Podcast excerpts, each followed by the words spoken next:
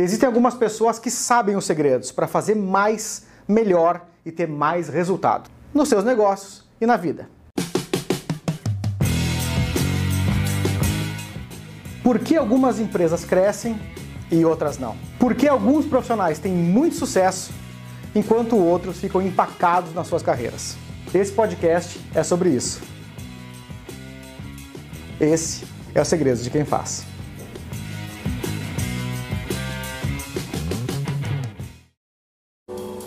Salve, salve! Sejam muito bem-vindos a mais esse Segredos de Quem Faz.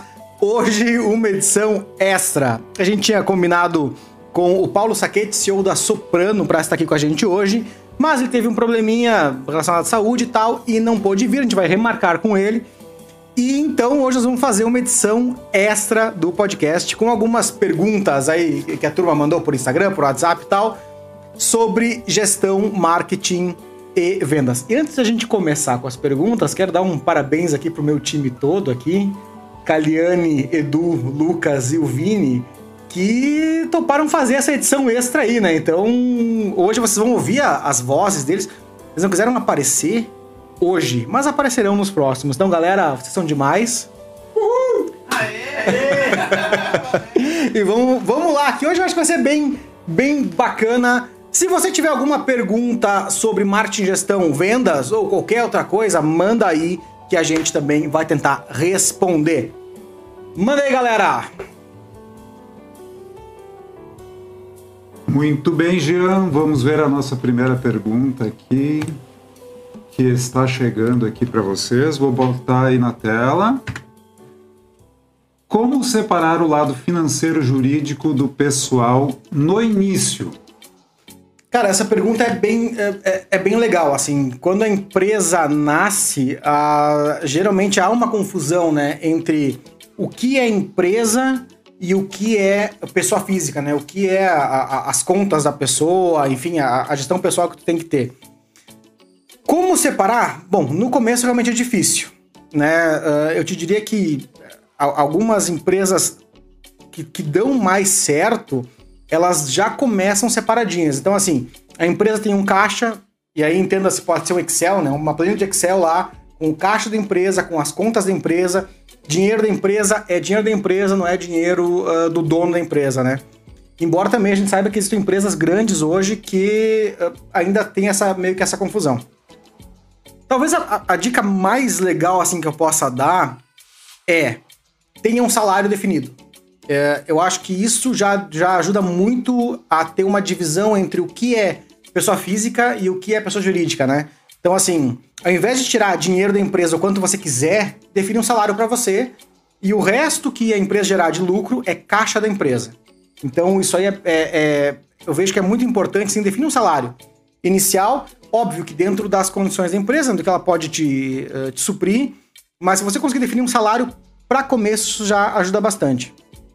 E tentar não, dividir, não, não misturar as contas da empresa com as contas da pessoa física. Eu sei que é difícil, e no começo talvez nem seja essa a principal preocupação, tá? Bem, bem de boa, assim. Talvez a principal preocupação no começo é vender, é fazer o negócio prosperar, faturar, crescer, trazer clientes e quando uh, tu perceber que o negócio já começou a ganhar algum corpo, aí sim tu pode definir de uma maneira melhor o que é pessoa jurídica e pessoa física.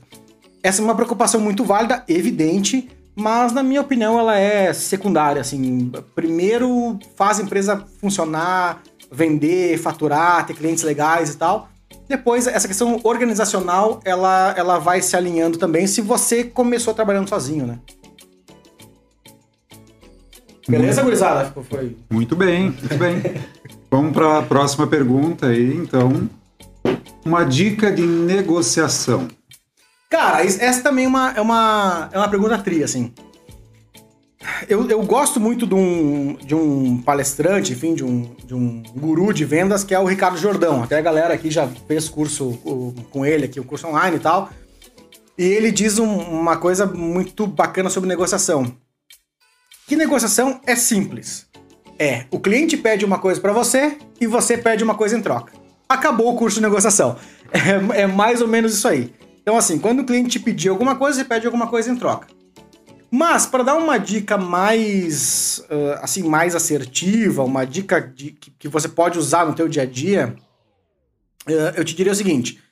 Geralmente a negociação ela acontece numa fase de preço, né? Uh, claro que, no caso de serviço, ela acontece no padrão de qualidade do serviço, ou na entrega do serviço, mas também acontece, na, acontece muito na parte de preço. Então, quando a gente fala de negociação, geralmente a gente associa a preço, tá? E, para que você só não dê desconto uh, do preço que tinha inicialmente passado, eu sempre sugiro usar a seguinte técnica.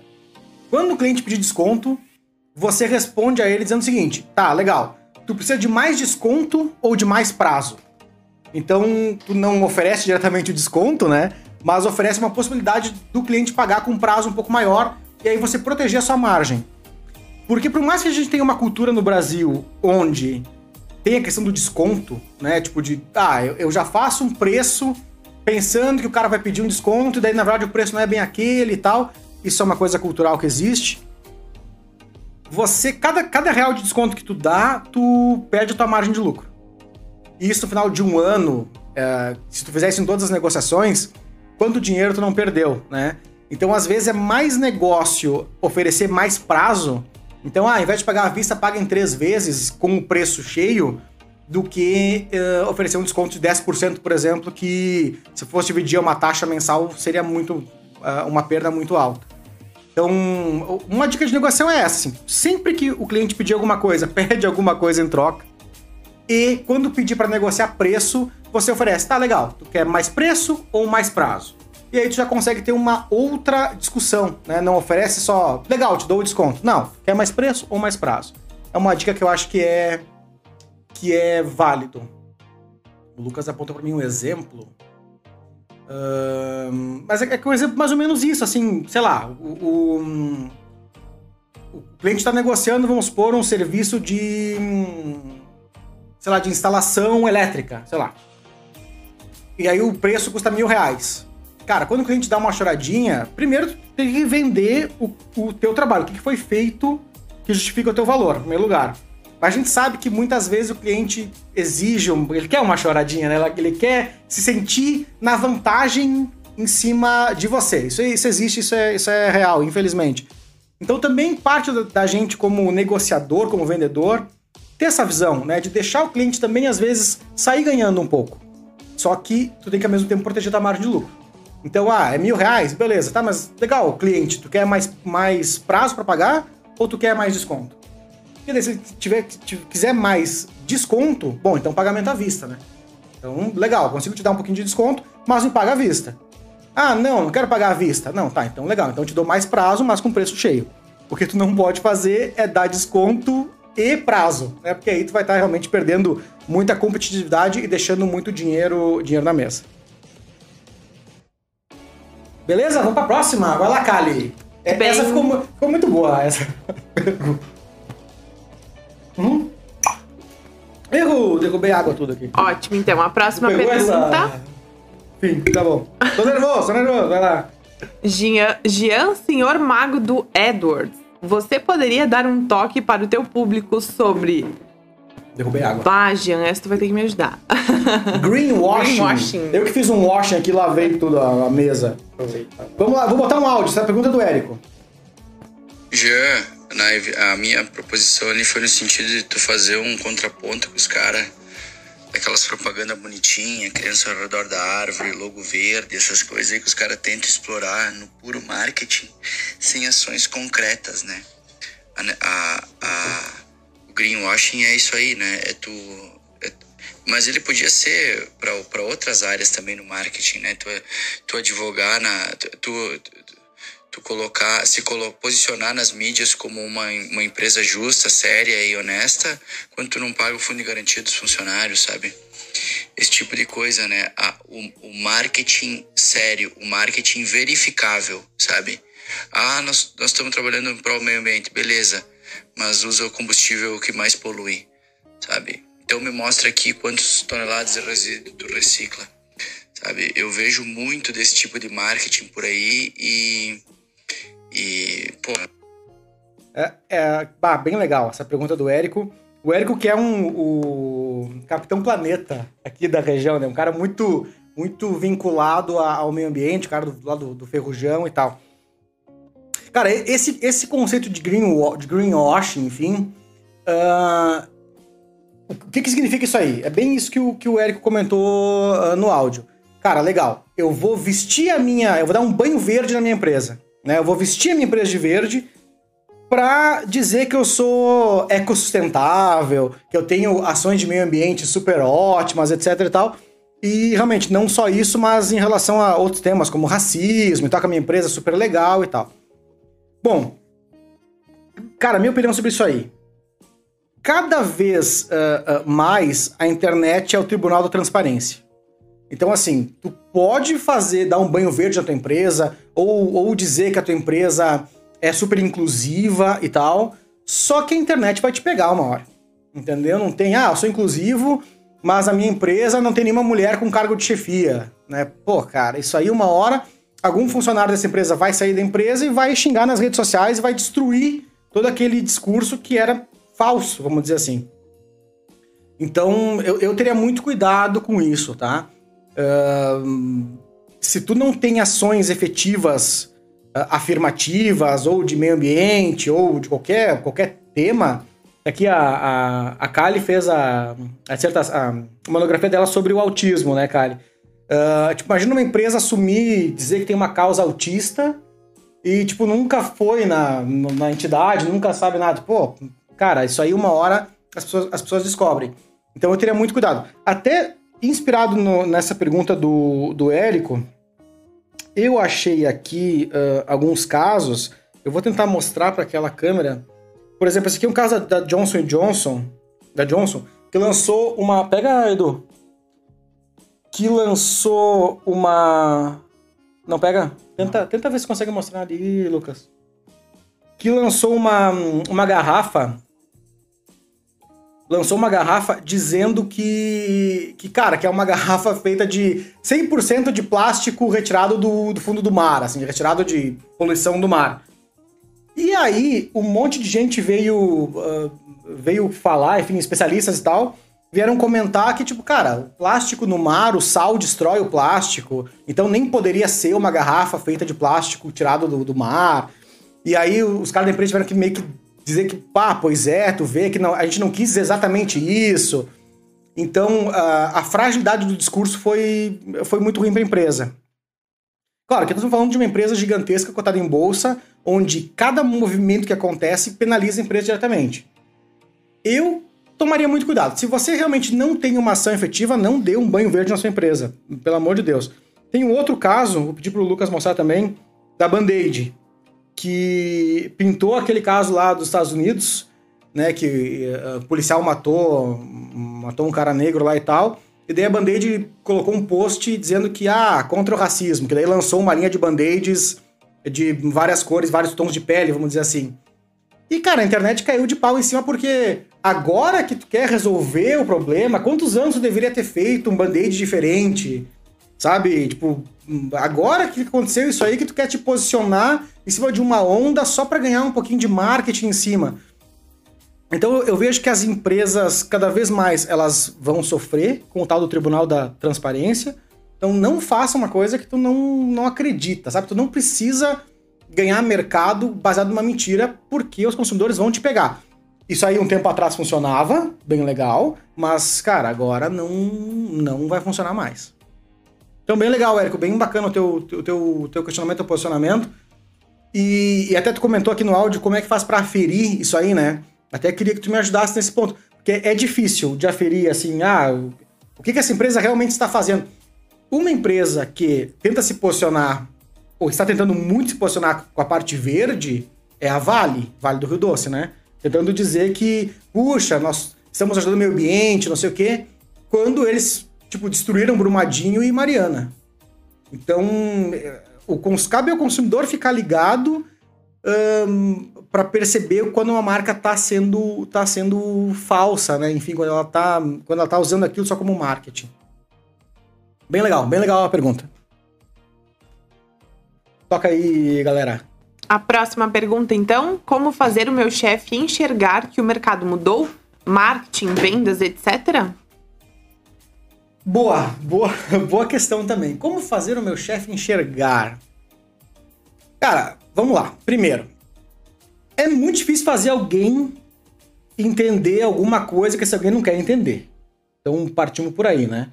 Ah, como eu vou fazer o meu chefe ver uma coisa que eu preciso que ele veja? Bom, primeiro, se ele não quiser ver, esquece.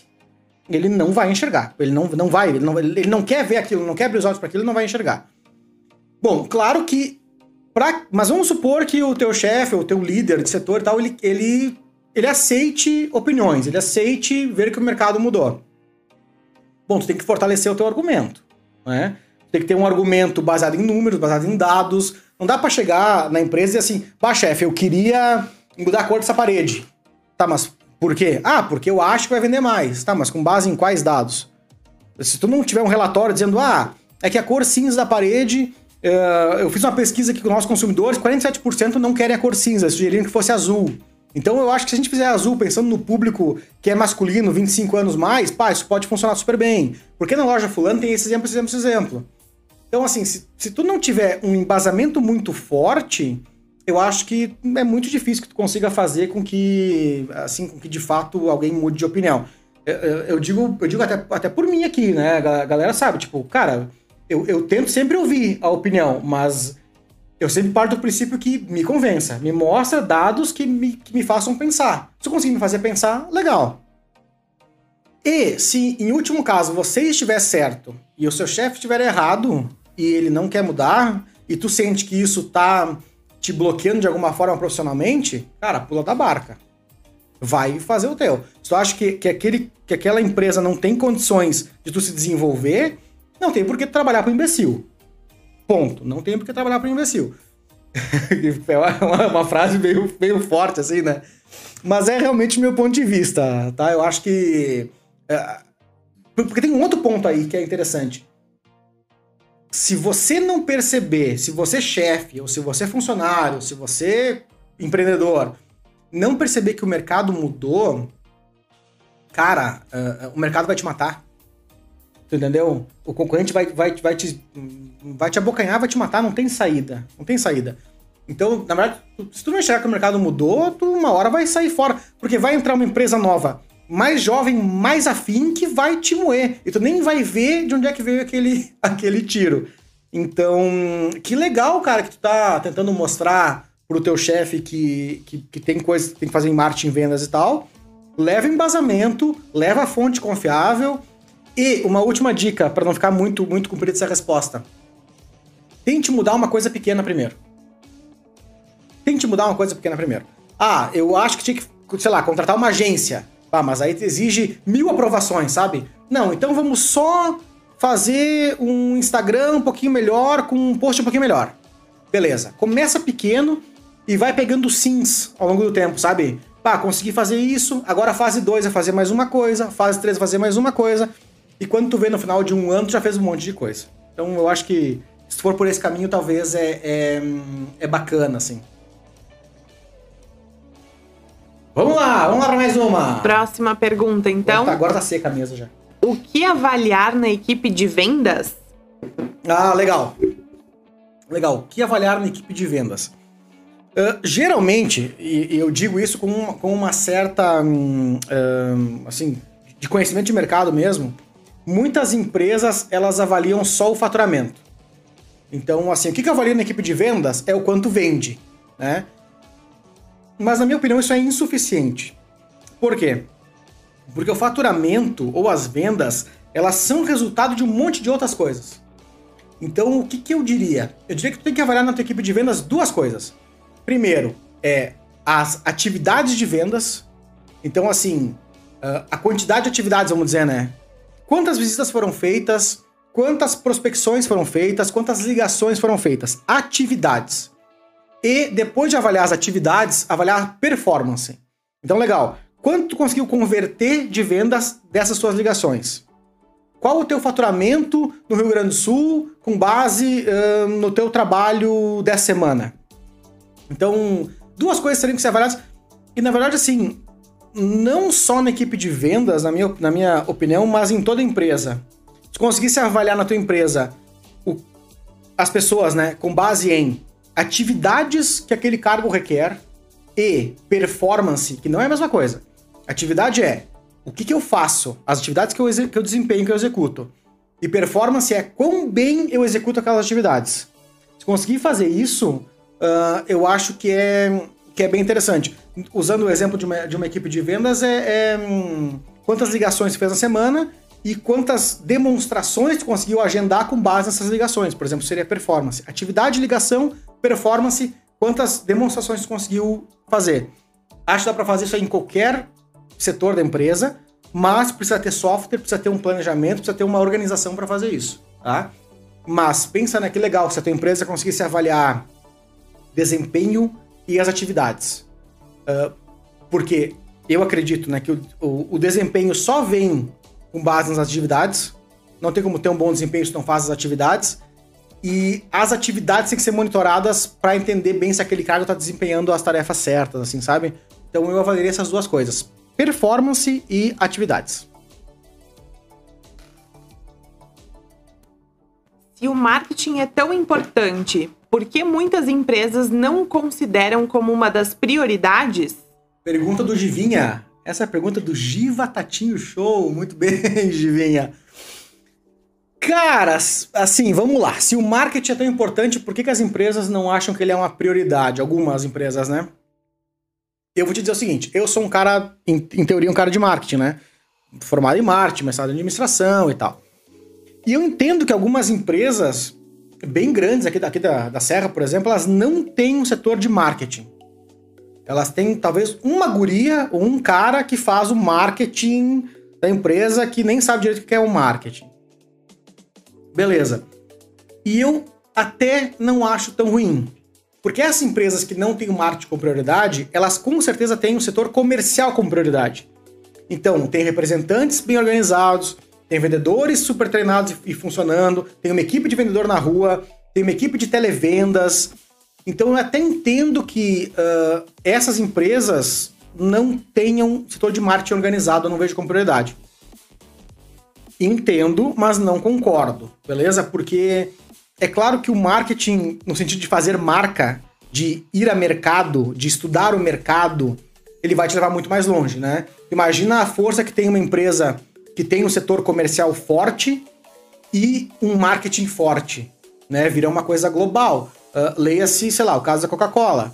Cara, eles voltam e meia tem umas campanhas lindas, assim, na TV, rádio, outdoor e tudo que pode imaginar. Então é, é um marketing forte, uma propaganda forte, com pesquisa de mercado, etc e tal e tem uma equipe comercial de rua que vai colocar Coca-Cola no último bairro da cidade. Entende? Que vai vender uma latinha de Coca-Cola lá no último beco da baixada do bairro. Então, quando a empresa tem as duas coisas, funciona muito mais. Aqui na Serra Gaúcha a gente tem uma outra realidade ainda de empresas muito industriais, né? Então, eu até entendo que é, as empresas industriais que vendem para outras empresas, elas focam muito mais no comercial do que na construção de marca. Mas até a gente falava hoje de tarde aqui na agência com, com a turma, e cara, se tu não constrói marca, tu não consegue ter relacionamento de longo prazo. E no longo prazo, a tua, a tua marca precisa existir e ser forte, porque as pessoas compram, preferem marcas que elas conhecem e confiam. Uh, então, na minha opinião, eu entendo porque empresas, algumas não têm o marketing com, com, com importância, mas também eu percebo que o mundo está mudando, como a gente falava antes, e cada vez mais o marketing é fundamental. Para quem trabalha no setor de serviços, principalmente no segmento de bens intangíveis, como desenvolver e vender produtos que o cliente não pode tocar, ouvir ou ver? Essa a gente também tem, tem áudio. E como a voz desse cara é uma voz linda, eu vou, vou colocar aqui. O Cássio me mandou. Vamos lá. Muito boa noite, Jean. Muito boa noite aos amigos aí do Segredos de Quem Faz. Minha pergunta é voltada para quem trabalha no setor de serviços, principalmente no segmento de bens intangíveis. Como desenvolver e vender produtos que o cliente não pode tocar, ouvir ou ver. Boa noite a todos. Valeu, Cássius. Que demais. Abraço, Cássio. Hora dessa vai estar tá aqui sentadinho com nós, aqui conversando.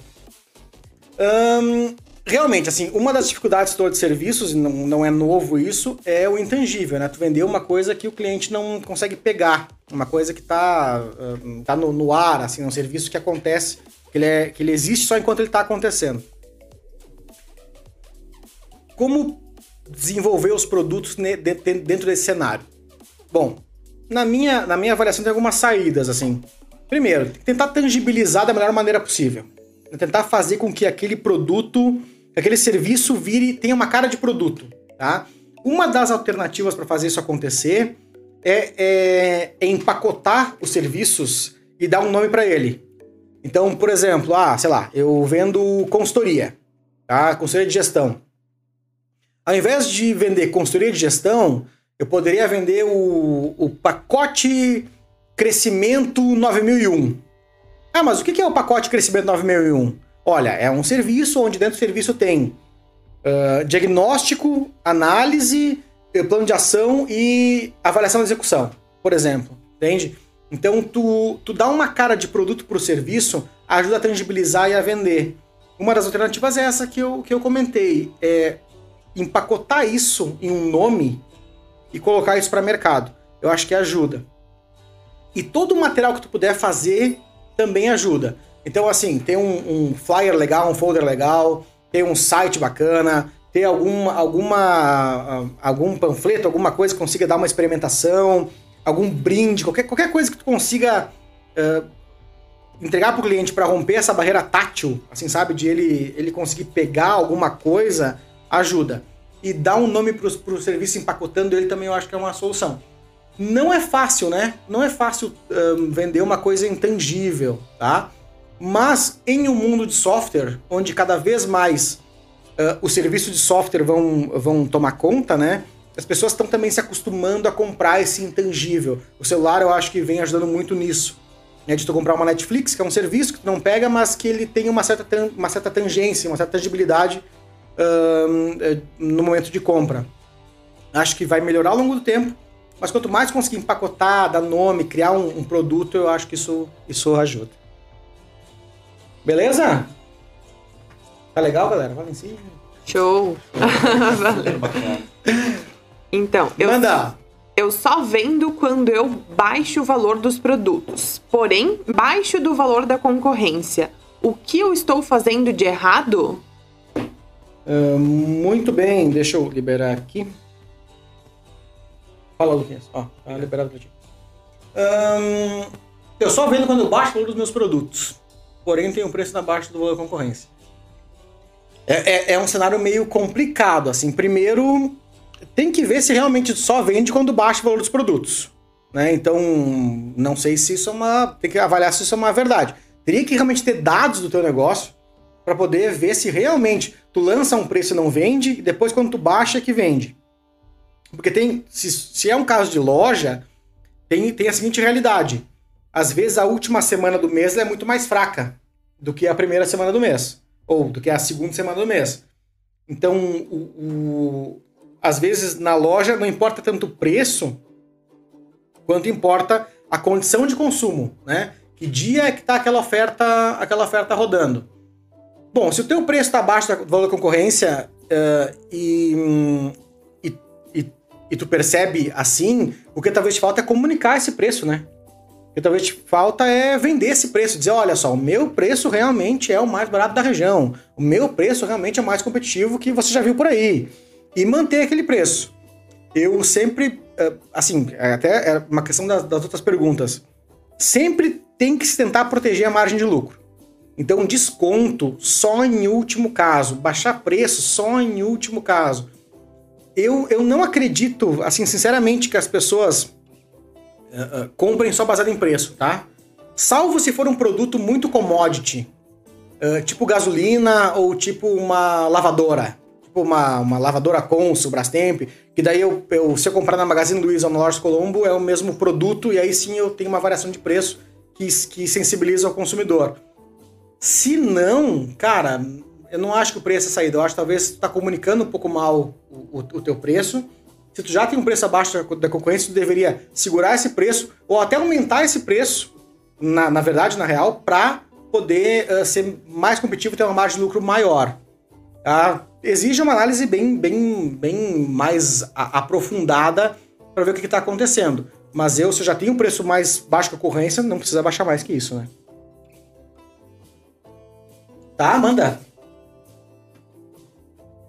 Do Samuel. Vamos lá, Samuca, vamos lá. Costumo dizer que marketing é um impulsionador da mensagem. Concorda com essa visão? Impulsionador da mensagem. Concorda com essa visão? Cara, sim. Sim, acho que sim. Na verdade, sim, o marketing, ele também, ele, ele, na verdade, não é que ele impulsiona a mensagem, ele, às vezes é a mensagem, né? A mensagem é feita com base num, estudo de marketing, ou deveria ser. Porque a, a, quando a gente fala em mensagem, fala em propaganda. Propaganda é uma parte dentro do marketing. O marketing entendido como uma visão holística da empresa, né?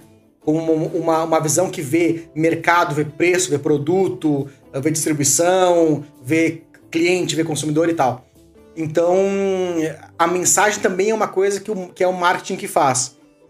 E eu só coloquei um, um, um, parênteses que ele tem que, ele tem que ser. Essa mensagem de marketing da, da empresa ela tem que ser uma coisa verdadeira, como a gente já falava antes. Né? Não adianta estabelecer um, um discurso que ele só funciona no marketing, só funciona na propaganda e não funciona na, na prática, né? Que a empresa defende um valor na, na, na prática e a, na, na teoria a prática é outra. Mas sim, com certeza, cabe ao marketing levar a mensagem da empresa o mais longe possível, com certeza dá certo.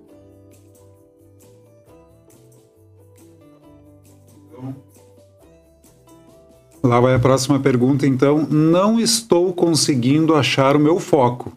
Trabalho com serviços. O que devo fazer? Por onde começar? Cara, ó, excelente pergunta. Uh, vamos lá. Tem, não tem uma resposta certa para essa pergunta, né? Ela é bem, um, bem abrangente. Eu te diria o seguinte: foco, ele deveria, deveria começar por, pelo que tu faz bem. O que tu faz bem?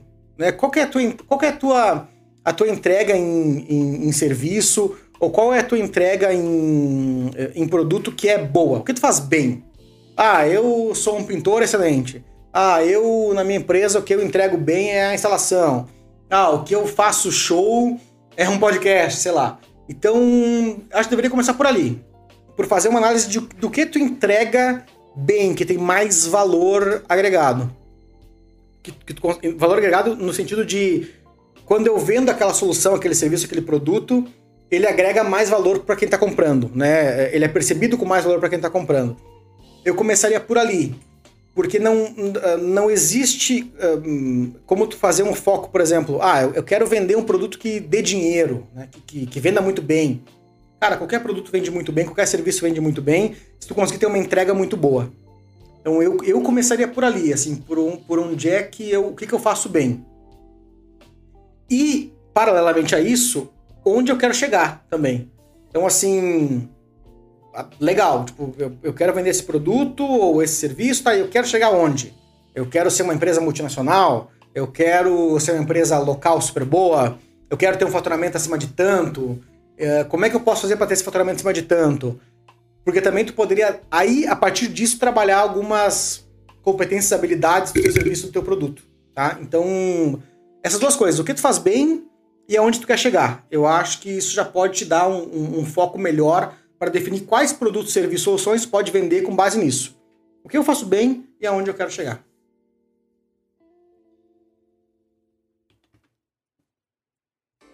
Então, outra pergunta, Jean. Como fazer um post no Instagram que realmente venda? Muito bem, vamos lá. Como fazer um post no Instagram que realmente vende? Tem várias formas para fazer isso, tá? Mas eu te diria o seguinte: uh, existem três tipos de, de postagem que tu poderia fazer no Instagram ou no Facebook qualquer rede social, tá? A primeira é focada no produto, então mostrando as features do produto, né? Mostrando o que, que o produto, o que, que o produto faz. Então, uh, sei lá, por exemplo, um, ah, sei lá, vendo o colchão, por exemplo, né? Sei lá, então, ah, esse colchão tem 10 camadas de sucesso, 10 camadas incríveis, que uma faz as suas costas ficarem retinhas, a outra equilibra o peso e tal. Então, esse é um post baseado em produto. Esse post vende. pode fazer um post focado no público-alvo. Então, usando o exemplo de colchão de novo. Ah, legal, o meu colchão é para casais. O meu colchão é para solteiros. O meu colchão é para casais onde cada um pesa acima de 80 quilos. Então, focado numa característica do público. Esse post também venderia. Ou focado na dor do público. Então, assim, o meu colchão é para quem tem dor nas costas. O meu colchão é para quem ronca. O meu colchão é para aquele casal que não consegue dormir junto porque um se mexe muito e a cama sai do lugar. Sei lá, entende? Então, é, é, como fazer um post que vende? Escolhe uma dessas três coisas. Ou focado no produto, ou focado no público-alvo, né? Uh, uh, na característica do público-alvo. Pode ser geográfica, pode ser uma, uma característica uh, de idade, etc e tal. Ou na dor do público. No que, que, ele, no que aquelas pessoas querem do teu produto. Então, se for uma dessas três itens, ou no produto, ou na dor, ou no público, com certeza tu vai ter mais chance de fazer um post que realmente venda. 37 minutos já de, de podcast, meu Deus. Vamos lá! Próxima pergunta, então. Por que o alcance do Instagram é tão baixo? Essa pergunta é muito boa. Uh, eu acho que é uma coisa que todo mundo está sentindo, né? Todo mundo que, que faz marketing digital sente que o sente que o Instagram está com alcance cada vez mais baixo. Bom, a verdade é que não interessa. Não, não importa, cara. O, o, o alcance do Instagram ser baixo, ser alto, não, não deveria importar para uma empresa, para uma marca, para um empreendedor, enfim. Por quê? Pensa comigo. Se você pegar um anúncio seu, tá? Um anúncio, e colocar na rádio ou na TV, eles vão cobrar para exibir esse anúncio, né? Eles vão cobrar alguns reais para colocar lá, eles não vão te colocar de graça. Muito bem. No Instagram, você pode pegar o seu anúncio, o seu post e colocar lá de graça. E ele te dá algum alcance. Só que a verdade é que o Instagram é mídia. O Instagram não é. Para as empresas, não é uma rede social para socializar como para os usuários, né? Ele é mídia. Então o alcance do Instagram tem que ser pago. Porque é um negócio que nem a rádio, que nem a TV, que nem o jornal, que nem qualquer outro veículo de mídia. Então, se você quiser alcance no Instagram, alcance de verdade, colocar um post lá para alcançar 10 mil pessoas, 100 mil pessoas, tu tem que pagar. E aí sim tu vai ter um alcance pago proporcional ao que tu pagou. Então sim, o alcance orgânico, né, esse alcance gratuito do Instagram é, é ele é baixo, também para que você pague, também para que você coloque reais lá, para que o Instagram possa manter a ferramenta e os americanos ganhem muito mais dinheiro. Não importa que o alcance é baixo, o alcance do Instagram é baixo mesmo e vai ser cada vez mais baixo. O que importa é que tu tem que entender que ele é uma mídia que tem que ser paga.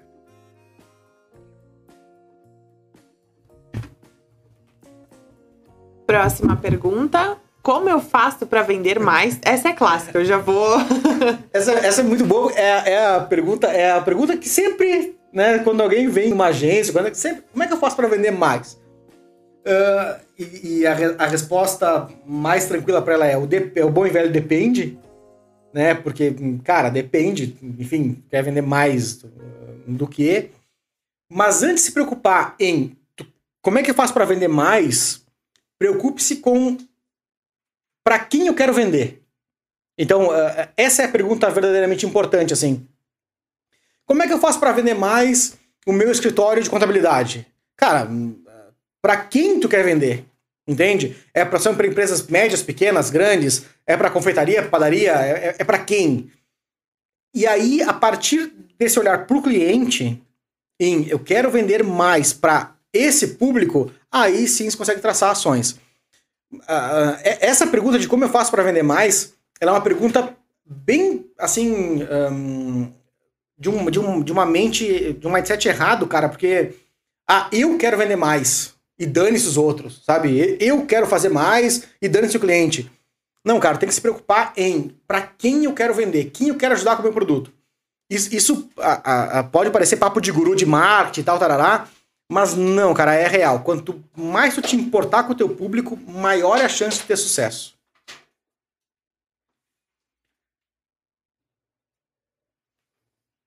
Manda mais uma, tem mais uma? Manda mais uma aí pra mim. Tô gostando disso aqui, tá legal? Isso? Show. Próxima pergunta. Tem mais alguma? O que é o mais importante para começar um novo negócio? Controles. Controle, controles, com certeza. Isso, isso, um, meu amigo, meu irmão, o Jonatas me fala sempre assim. Tu entraria num avião onde não tem nenhum comando lá, o, o painel de controle tá todo zerado. Tu entraria num avião onde não tem um velocímetro, não tem um altímetro, não tem nada. Só tem o um piloto lá e vamos viajar que vai ser tudo lindo. Não, né? Tu não entraria num avião assim. Mas a verdade é que as empresas fazem assim. As empresas começam a trabalhar sem um controle. Não tem o Excel direito, não tem um, um, um RP, um software de gestão direito. Uh, as vendas é controlada meio que no papel de pão. Não tem um indicador de performance, não tem um indicador de, de atividade. Não tem indicador nenhum. Tu pede para ver um gráfico, né? Cara, me mostra um gráfico aí das vendas dos últimos 10 meses. Não tem. Uh, não tem, não tem gráfico, não tem análise, não, não tem nada. Então, assim, em primeiro lugar, controles. Controles é muito importante. Se tu tiver controles por teu negócio, tem muita chance de que aquilo uh, vá funcionar, assim. Então, antes de começar a empreender, ou se já começou, tira um tempo para ver que indicadores precisa desenvolver para fazer a gestão correta do teu negócio. Isso é muito importante.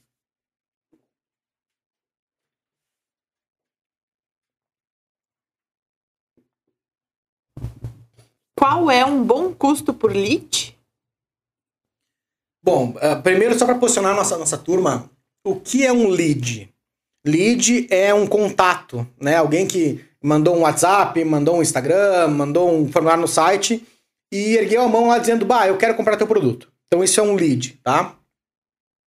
Custo por lead seria o seguinte, eu, eu anuncio, né? Eu coloco alguns reais no Instagram, o Instagram me deu, sei lá, 10 leads, então eu divido o meu valor que eu investi pelo, pelo, pelos leads que eu gerei.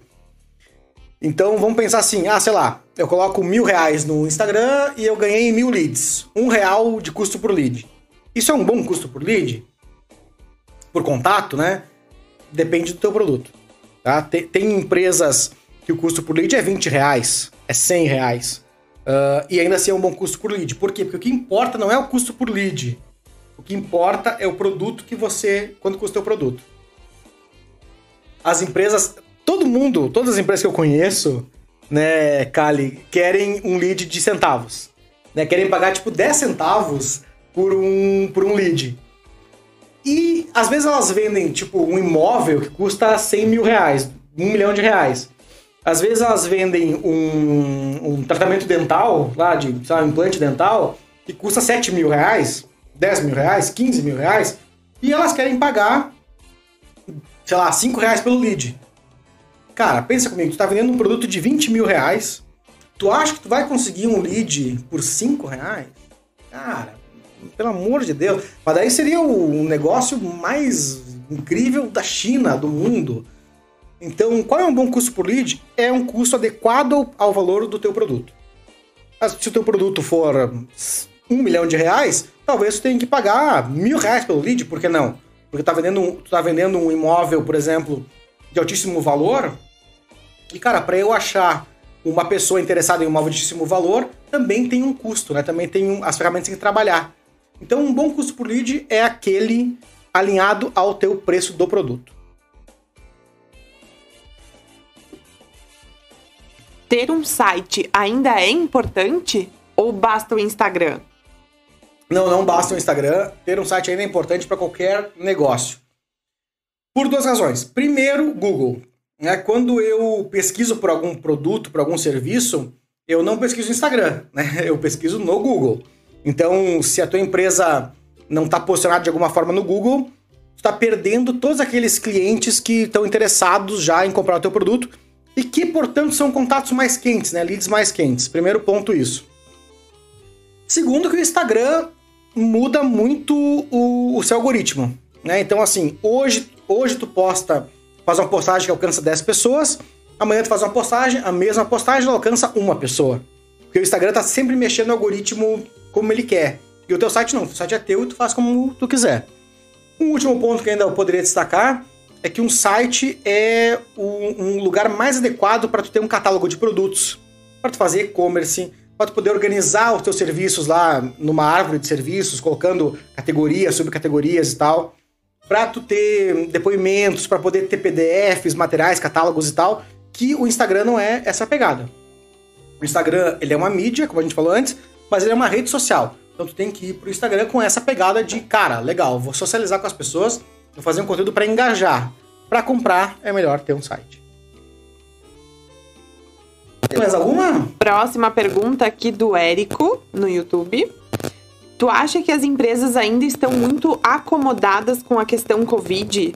Já não está na hora de vestir a camisa do pós-Covid e derreter nas vendas? As pessoas estão amarrando isso no pós-Covid? Com certeza, Érico. Tu tem toda a razão. O Érico, show, cara. Um abraço pra ti, Érico. Cara, assim, que Covid? O, o- assim, o, o, o Covid pra fins comerciais das empresas, ele já passou. Ah, e aqui, assim, eu não, tô, de forma alguma, pelo amor de Deus, negando o impacto de saúde, né? E todas as vidas que se perderam, que, que cara, isso é terrível, perder todas as, as vezes que a gente perdeu no, no Covid.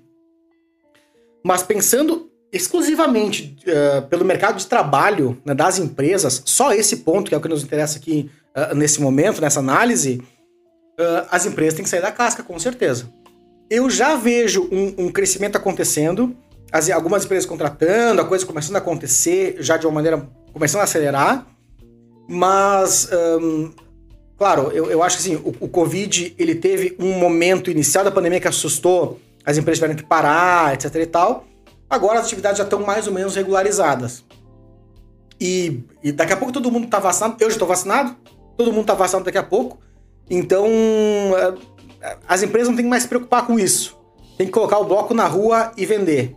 Sabe? Tem que botar vendedor na rua, representante na rua, ligar para os clientes e atrás ah, de mercado, porque tem muito mercado. E especialmente agora que talvez esperamos seja mais um momento de retomada da economia, que, vamos lá, né, turma, nós estamos já em crise faz um tempão, né? Ou é eleição, ou é o presidente A, o presidente B, ou depois vem o Covid, depois a China, não sei o quê. Então tá na hora das empresas também começarem a, a vestir a camisa de uma retomada. E eu percebo que, está acontecendo. E vamos lá, tem- ah, as empresas têm que vender, têm que produzir, não tem por que ah, se preocupar mais. Esperamos que o Covid, realmente com as vacinas, ele, ele vá ah, arrefecendo, né, até ele desaparecer. Tomara que isso aconteça. E nos cabe seguir a atividade econômica.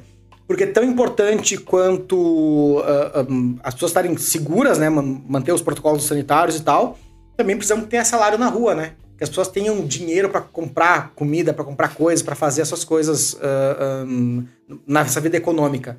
E as empresas são muito responsáveis por isso. Né? Um- Uma família que não, não tem salário também não consegue ah, ah, crescer e se desenvolver. Então, vamos lá, nós, como empreendedores, como empresários, enfim, também liderar esse, esse movimento. Beleza?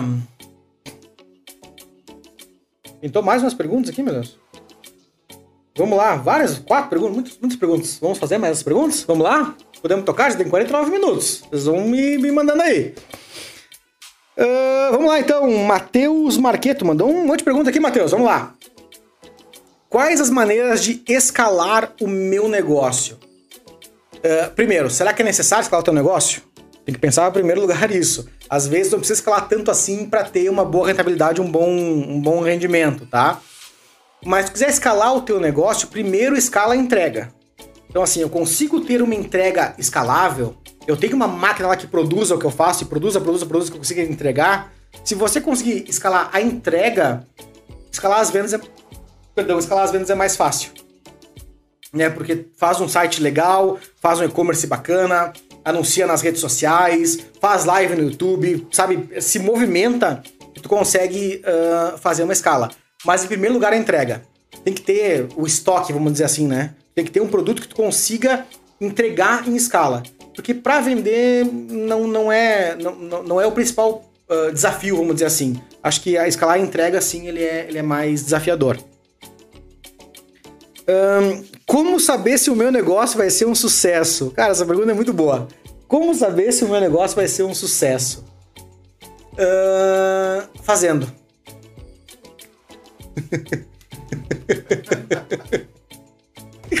fazendo, cara. Tipo, não, não, não, não- sei lá, não, eu não tenho uma resposta melhor que essa. tipo, fazendo, cara. Tem que bota pra fazer e descobre. Claro que bota pra fazer e descobre gastando, fazendo o mínimo produto viável que a gente chama, né? gastando o menos possível, fazendo um produto que fica de pé e tentando comercializar ele de algum jeito. Não precisa ter empresa toda montada, com funcionários, com tudo mais, para testar o teu produto. Mas a verdade é que tem que testar. Nem pesquisa de mercado eu acho que serve nesse caso, tá? E olha que eu sou do marketing, cara, eu poderia te dizer isso. Bah, faz uma pesquisa de mercado e descobre. Mas a verdade é que nas pesquisas as pessoas mentem. Porque elas não sabem exatamente, tu entende? Se tu fosse fazer uma pesquisa e perguntasse para alguém, bah, eu. Eu. Tu compraria esse produto? A pessoa não sabe se compraria ou não ainda porque o produto não existe. Então, pesquisa de mercado não funciona. O que funciona é ir fazer. Ir fazer e colocar a cara e tentar fazer. Tá? Então, eu acho que isso, isso funciona. Tem mais duas questões ali, Lucas. Só libera para mim. Fala, Kali, dá uma, dá uma lida, Edu. Que a gente. o, Jonas é, o Jonas é massa. Eu vou responder pra ele também. eu vou responder pra ti, Jonas. Boa noite, Jean. Você acredita que seja importante 5S na sua empresa e os funcionários? Sim, Jonas. Eu te agradeço, meu irmão, porque graças ao Jonas, aqui na agência, o 5S foi implantado. Não é verdade, turma? Foi. Sim!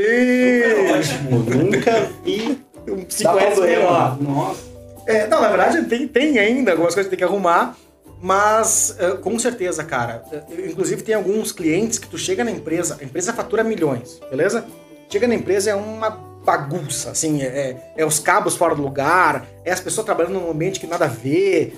Então isso impacta no resultado. Tem que ter 5S, organização em primeiro lugar, porque se não tiver organização na empresa, como é que tu vai ter pro teu cliente, né? Não tem como. Isso, isso eu confesso que já fui bem pior no passado, confesso, e o Jonas me ajudou muito nisso aí. Então, obrigado, meu querido, meu irmão. Mais alguma? Tem mais duas. Qual o primeiro passo no marketing para eu conseguir fazer meu negócio criar nome? Não é um passo só. Ahn, assim, pra, vamos lá, né? Qual o primeiro passo pro meu negócio? Criar nome. Não é um passo só. Ah, Tu cria nome, cria marca no mercado com base em consistência. Então, assim, tu tem que fazer, tem que aparecer muito. Para o teu público-alvo específico.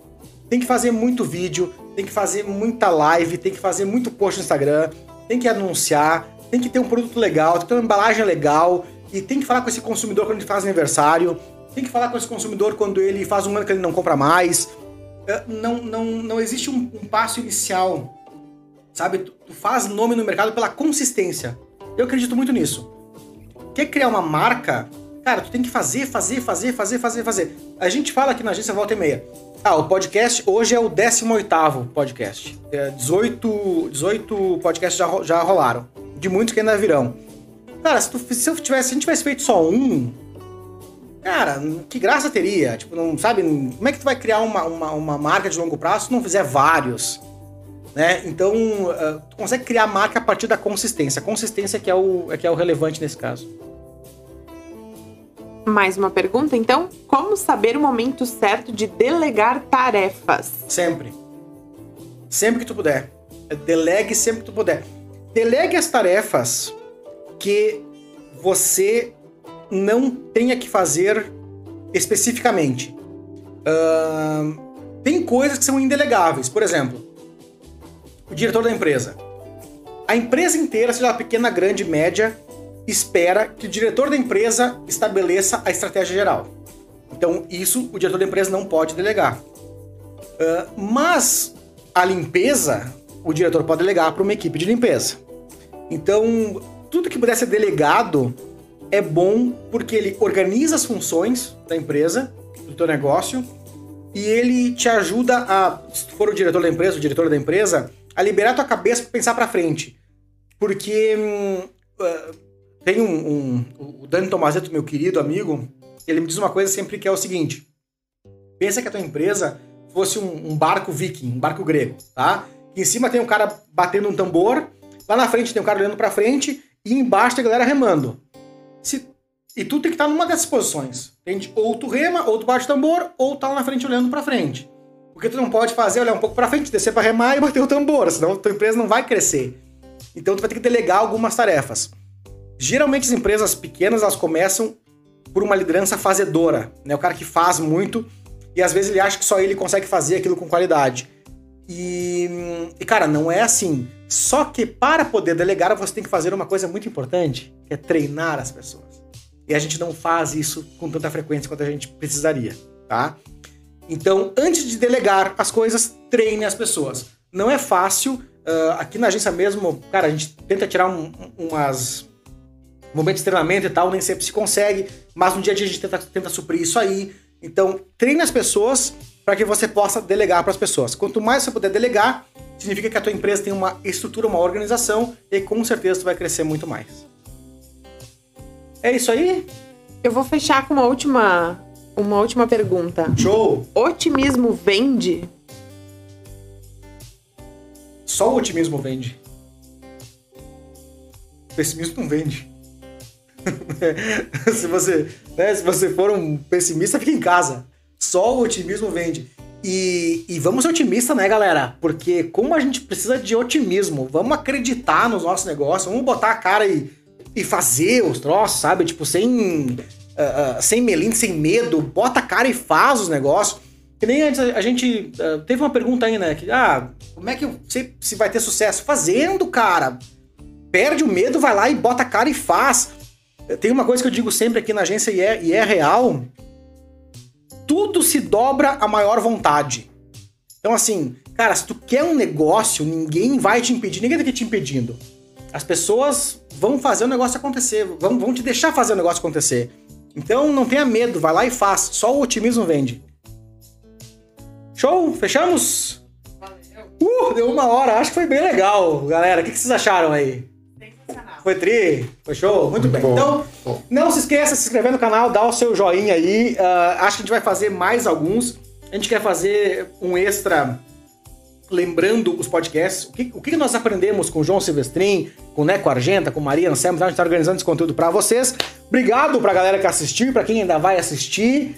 E até a próxima segunda-feira com o nosso Segredo de Quem Faz.